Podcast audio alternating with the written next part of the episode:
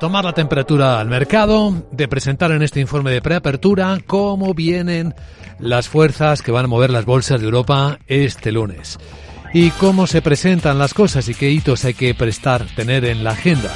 De momento lo que tenemos delante de nosotros en las pantallas de CMC Markets es eh, un comienzo muy suavemente alcista. Parece que se va animando conforme se acerca el momento. El futuro al menos del IBEX está subiendo ya 24 puntos, de subir nada, 9.258. Ocurre lo mismo con el futuro del Eurostox, tres décimas en 4.213. Y hasta el americano, que venía bastante plano después de una de las peores semanas en meses de Wall Street, pues viene rebotando un poquito más. Dos décimas, nueve puntos el SP, pero sigue por debajo de los 4.000 que perdió la pasada semana, ¿eh? en 3.984. Con tono también suavemente correctivo en los mercados eh, asiáticos. Así que vamos a examinar esta escena y en particular ese tono negativo con la ayuda de Gonzalo García, responsable de asesoramiento y análisis de fondos en Casa de Asesores Financieros. ¿Cómo estás, Gonzalo? Muy buenos días. ¿Qué tal? Buenos días. ¿Nos ayudas a poner en orden las cosas? ¿Cómo estamos? Vamos a intentar ordenar el desaguisado que tenemos, pero bueno, sí, sí, sí.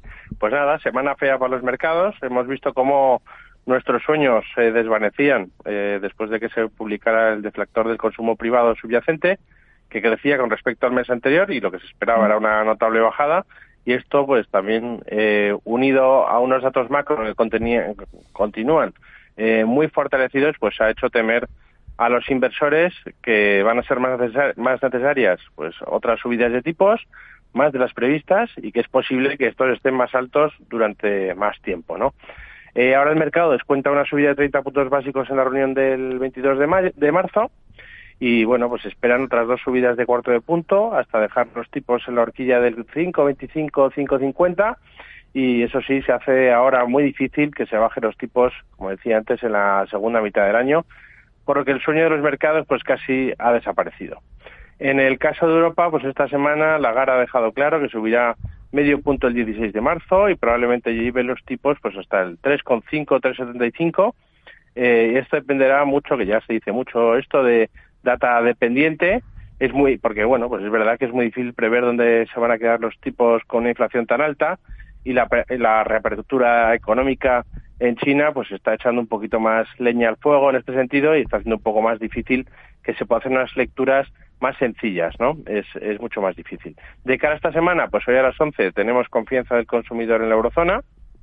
El martes tendremos el mismo dato en Estados Unidos y ya el miércoles se publicará el PMI manufacturero en China y en la eurozona y el ISM de, en Estados Unidos. Y por su parte, el plato fuerte será el jueves con el dato de IPC de la zona euro, que se espera que se mantenga en el mismo 8,6 que del mes pasado. Y ya el viernes tendremos PMI de servicios en China y en Europa y el ISM manufacturero en Estados Unidos.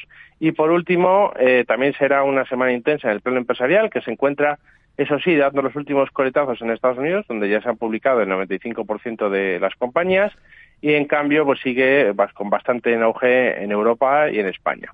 En España, bueno, pues eh, por comentar algunos resultados de esta semana, Gestamp, Acciona, Acerinox, Ferrovial, eh, Merlin, Red Eléctrica, entre otros. En Europa tenemos a Bayer o a Lufthansa y en Estados Unidos, como decía, dando ya los últimos coletazos, tenemos a HP, a Salesforce o a Costco, entre otros también. Un menú completísimo, como siempre, que nos orienta, nos plantea la hoja de ruta de los mercados para esta semana. Gonzalo García, responsable de asesoramiento y análisis de fondos en Caser Asesores Financieros. Gracias, buen lunes, buena semana, Gonzalo. Placer y feliz semana.